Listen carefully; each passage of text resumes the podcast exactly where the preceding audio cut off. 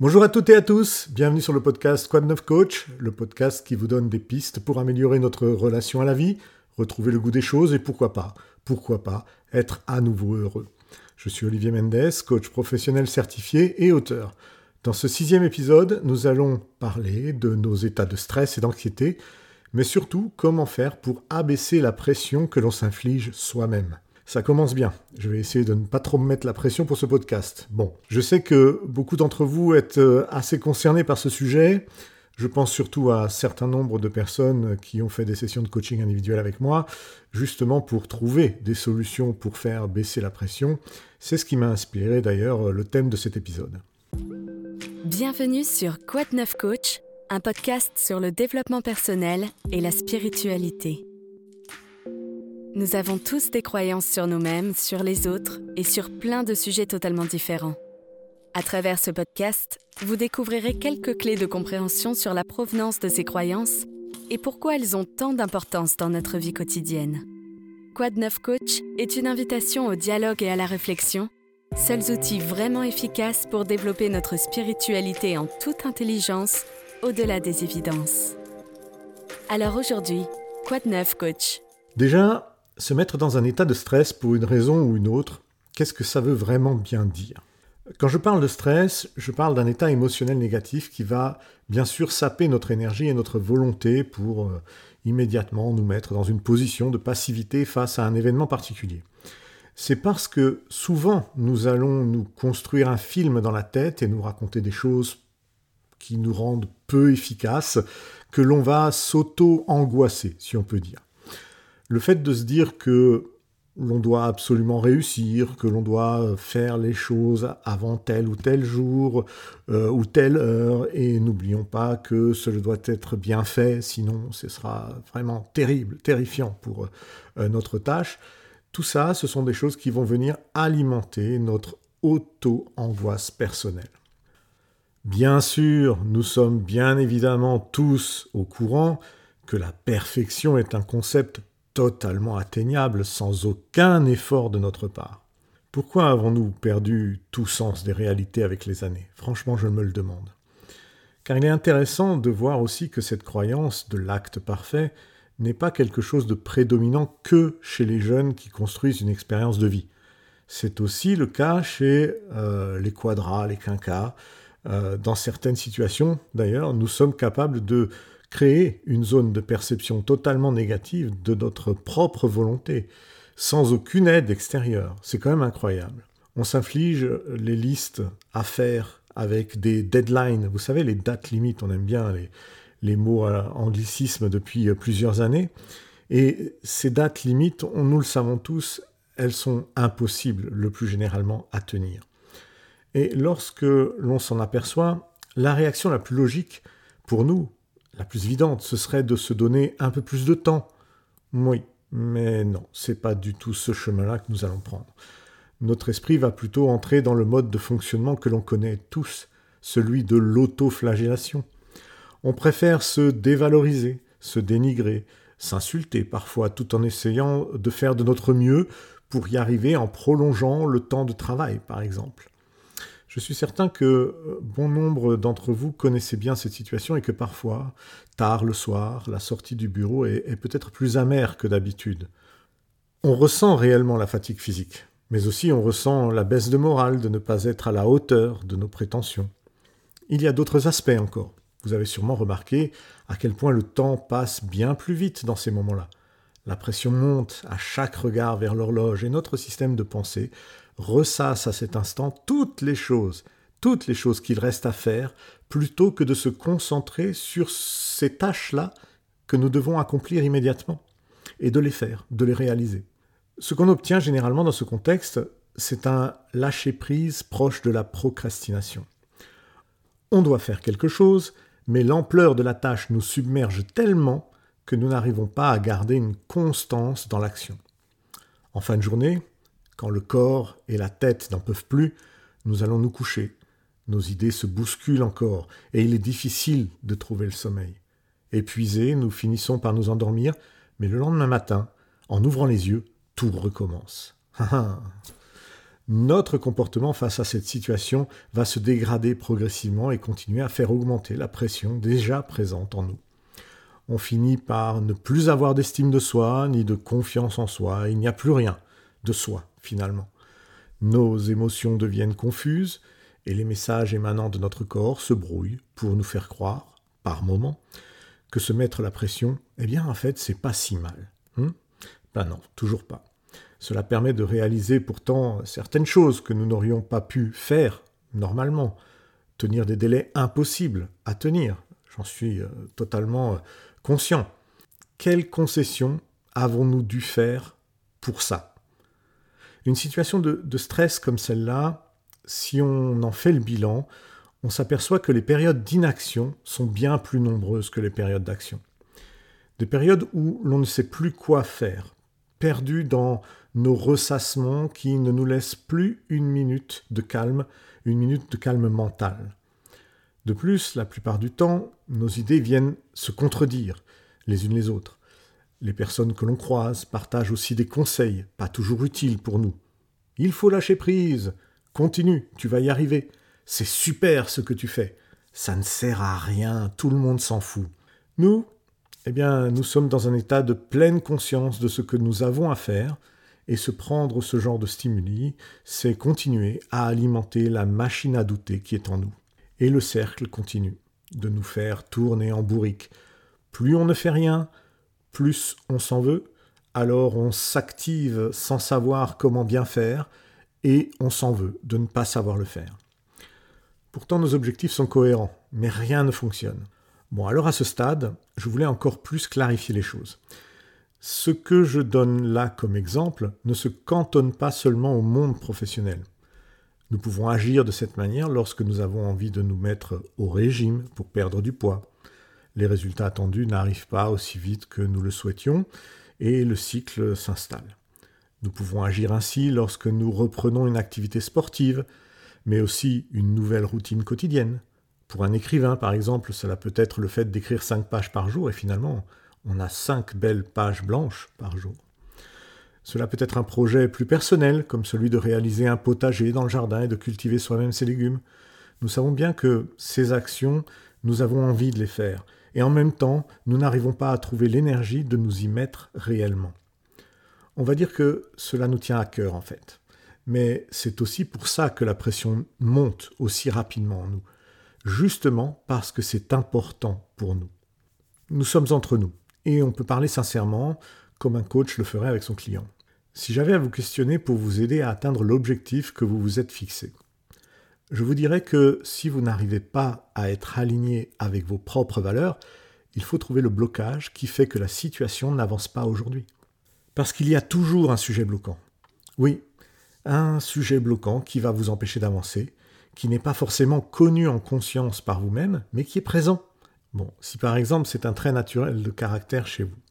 Ce que je veux dire, c'est que c'est un schéma récurrent dans votre façon de vivre vos envies et vos projets. Quoi qu'ils sont, quoi que vous fassiez, euh, euh, quel que soit le projet ou votre envie que vous allez euh, vouloir entreprendre. Écoutez quand même la suite de ce podcast qui devrait vous permettre de reprendre un peu de pouvoir sur vous-même et vous donner des pistes de réflexion qui vous amèneront sur le chemin du bien-être, j'espère.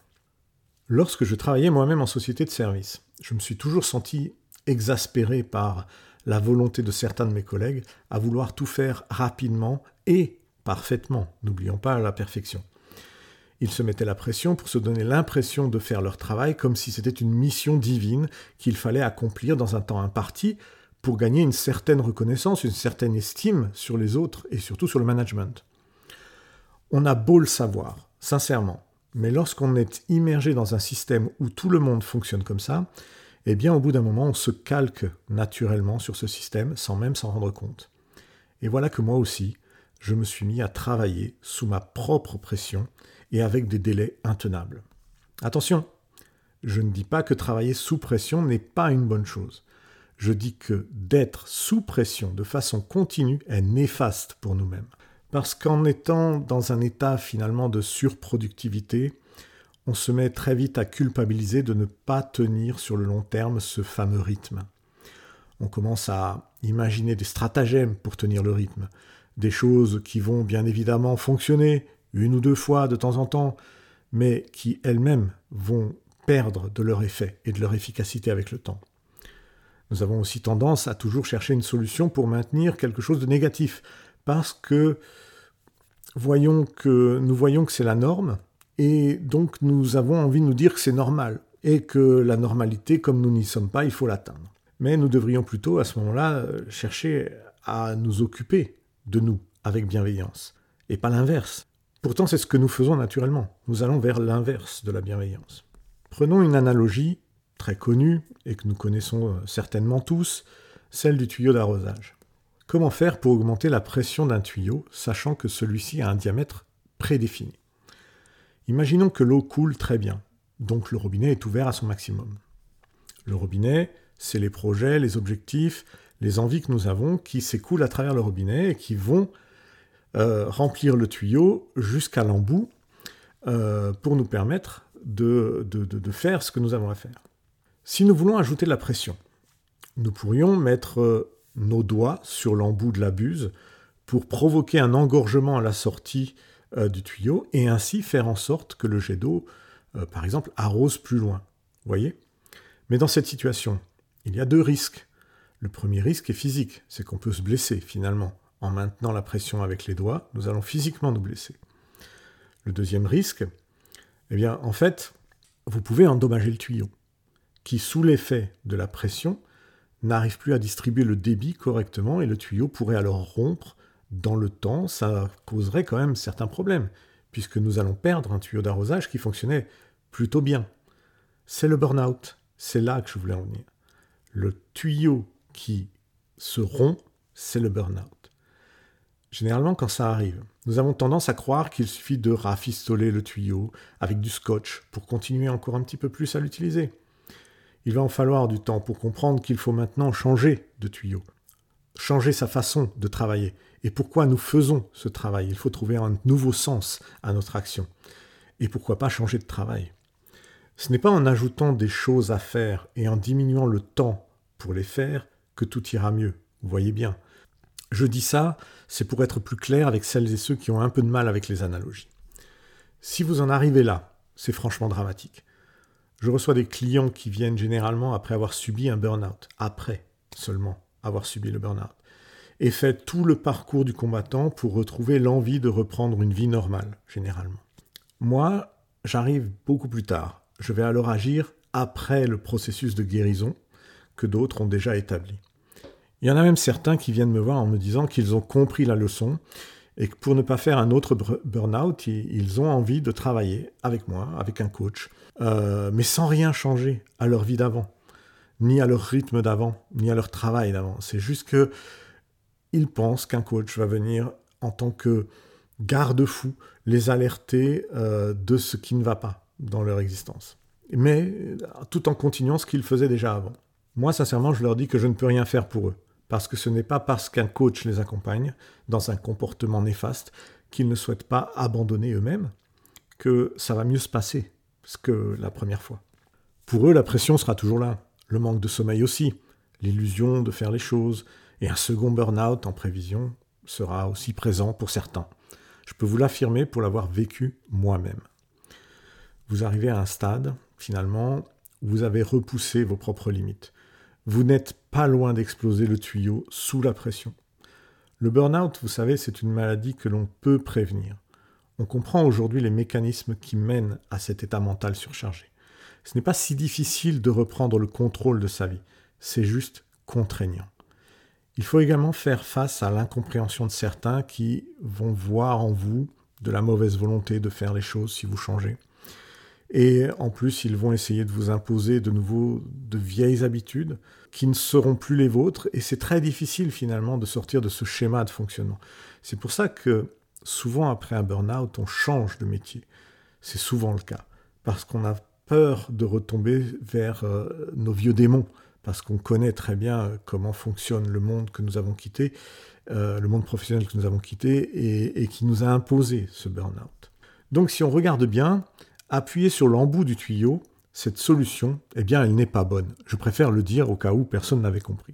Alors, juste entre nous, ne vous attendez pas à ce que je vous dise simplement d'arrêter de vous mettre la pression, qui est une solution. Elle peut être bonne, mais qui, je pense, est déjà une évidence pour vous. Si vous avez pris le temps d'écouter ce podcast, c'est bien parce que vous recherchez des solutions différentes, des pistes de réflexion différentes. Et c'est déjà très bien. Et j'ai envie de vous dire que c'est déjà une très bonne démarche pour changer votre approche sur la pression que l'on se met par convention lorsque l'on fait certaines choses. La voie du changement passe par plusieurs étapes. Et là aussi, pas besoin de griller les feux rouges. Il suffit d'avancer tranquillement, à vitesse constante. Je vous propose de voir les choses sous un angle nouveau et de prendre conscience que nous devons changer. Je dis bien devons. Oui, c'est une injonction. Mais pourquoi? Parce que si nous ne le faisons pas nous-mêmes, c'est notre corps qui prendra la décision de le faire lui-même. Vous aurez beau vouloir le contraindre, en fait, à un moment donné, il y aura un grand stop et un mur. Et ce sera l'arrêt total de euh, vos activités parce qu'il y aura le burn-out. Alors plutôt que d'attendre cette échéance fatidique, pourquoi ne pas se réorganiser et ne jamais en arriver là? Pourquoi ne pas le faire? Ce serait tellement plus simple. Il y a des moments pour ça. Dans notre analogie de tout à l'heure, il suffirait d'aller jusqu'au robinet, de régler le débit un peu moins fort pour ne pas créer trop de pression dans le tuyau et que le tuyau puisse gérer finalement le débit de l'eau.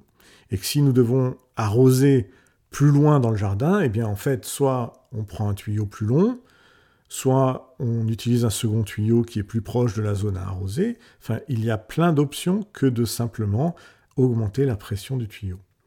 Si j'accepte de voir que je suis en mesure de prendre une certaine pression sans dommage, je dois aussi accepter de connaître la limite à ne pas dépasser, de prendre des pauses, de faire autre chose, un tuyau de jardin ne fonctionne pas en permanence. Bon, je vais arrêter là l'analogie parce que ça devient bizarre. Si je comprends que je peux faire une certaine quantité précise de choses, que si de nouvelles activités arrivent euh, et que je n'ai pas la place de les accueillir, je dois me libérer de l'espace-temps pour les faire. Je ne peux pas accumuler de nouvelles choses sur du temps que je n'ai pas. Donc, arrêter certaines activités et surtout ne pas les cumuler est le bon processus. À ce moment-là, nous commençons à devenir plus présents dans nos comportements et il y a un temps pour tout.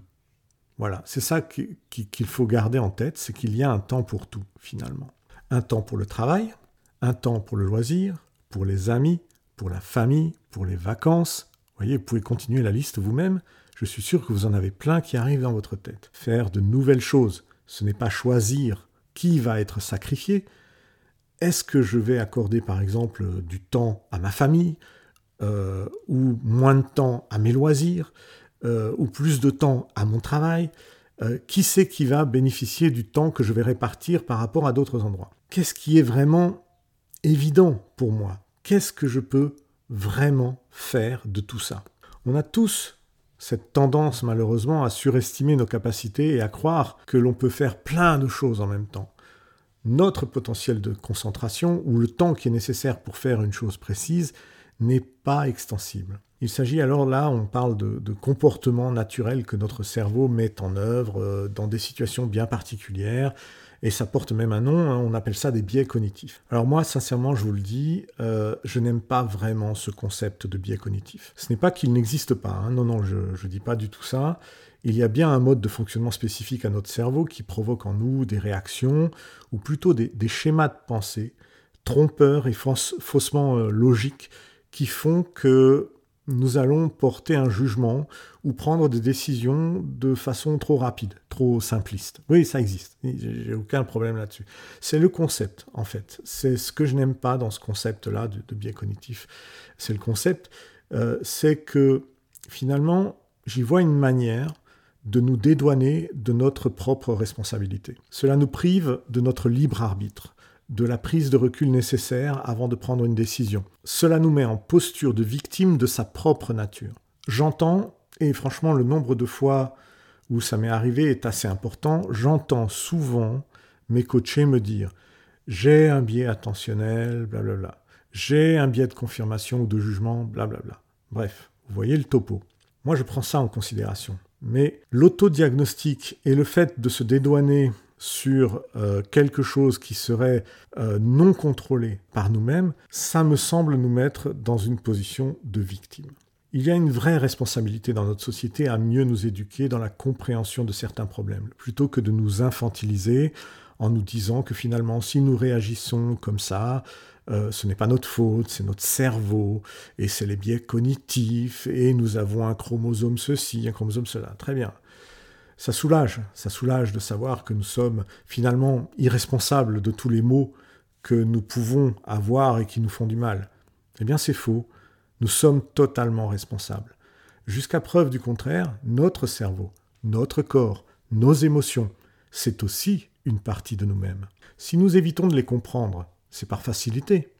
Si nous prenions le temps de nous y intéresser, nous pourrions alors voir que quelques légers changements de vie, de comportement, totalement sous notre contrôle, pourraient améliorer le monde. Eh oui, le monde. Je maintiens et je signe, je dis bien le monde. Imaginez que chaque être humain sur cette terre, et même ailleurs dans l'univers, prenne la responsabilité de s'occuper vraiment de lui, prenne le temps de comprendre pourquoi il ressent telle ou telle émotion, qu'il ne réagisse pas à un événement, mais qu'il se donne le temps d'y réfléchir.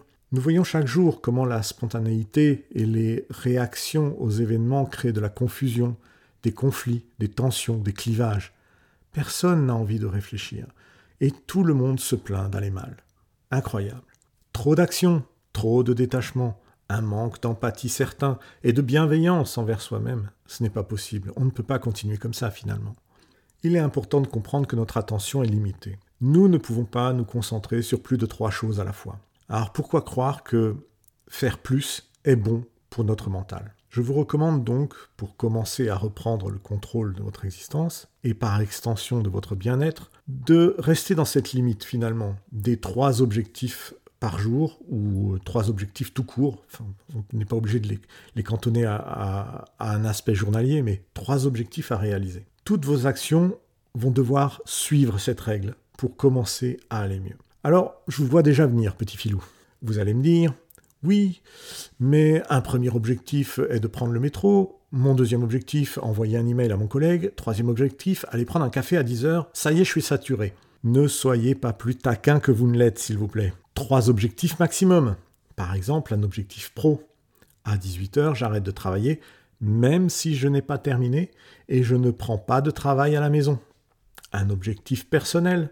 Le samedi après-midi, quoi qu'il se passe, je passe ce temps avec mes enfants et rien d'autre. Un objectif sportif.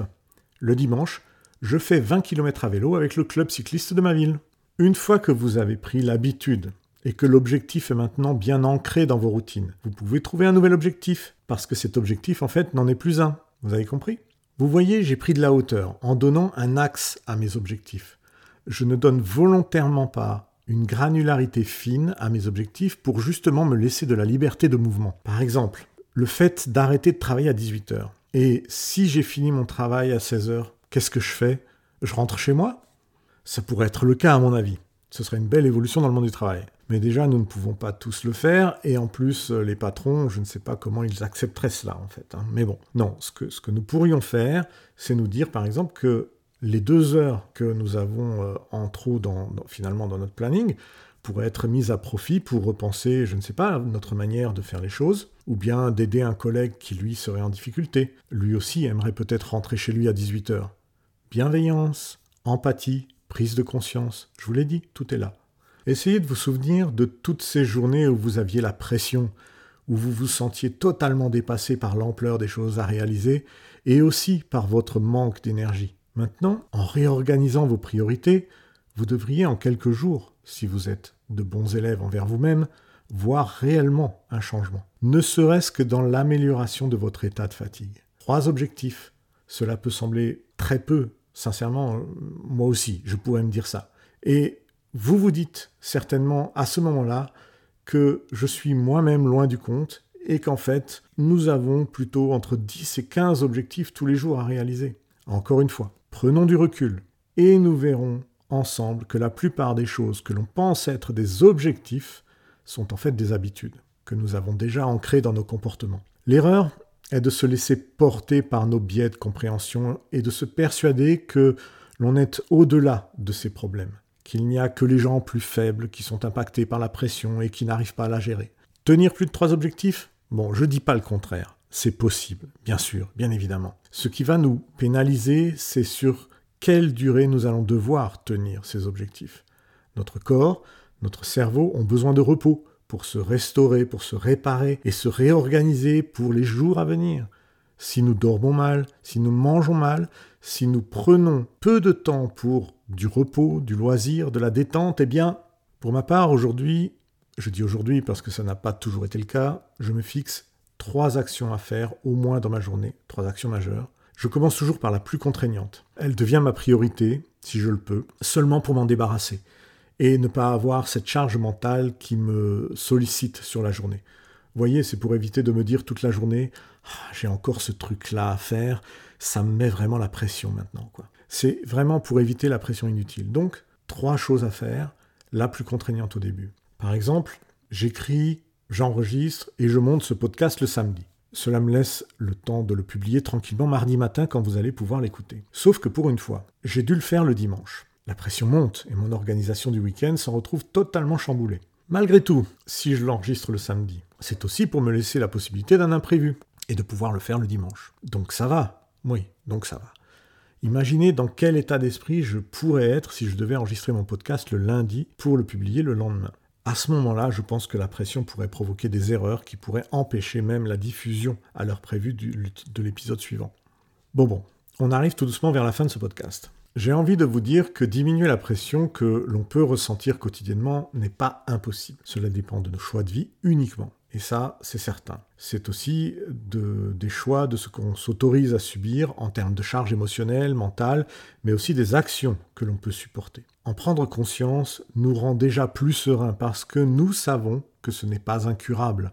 Posez-vous simplement la question. Est-ce si contraignant de me fixer trois objectifs par jour? Est-ce me manquer de respect que de limiter mes actions pour que je puisse me sentir mieux? Est-ce que j'ai envie de voir mon épouse ou mon époux, mon compagnon, mes enfants, mes amis subir cette même pression quotidienne qui les rendrait malheureux et peut-être dépressifs? Je vais vous dire sincèrement, changer, c'est toujours difficile et contraignant parce que ça va à l'encontre de nos habitudes de vie. On s'habitue à être fatigué, on s'habitue à être surchargé, on s'habitue à être dépressif, à prendre des médicaments, à boire de l'alcool pour oublier le soir, à se faire du mal parfois pour ne plus souffrir de certaines situations. Vous pensez vraiment que l'on s'habitue à tout? Je vous le demande là. Vous pensez vraiment? Sincèrement?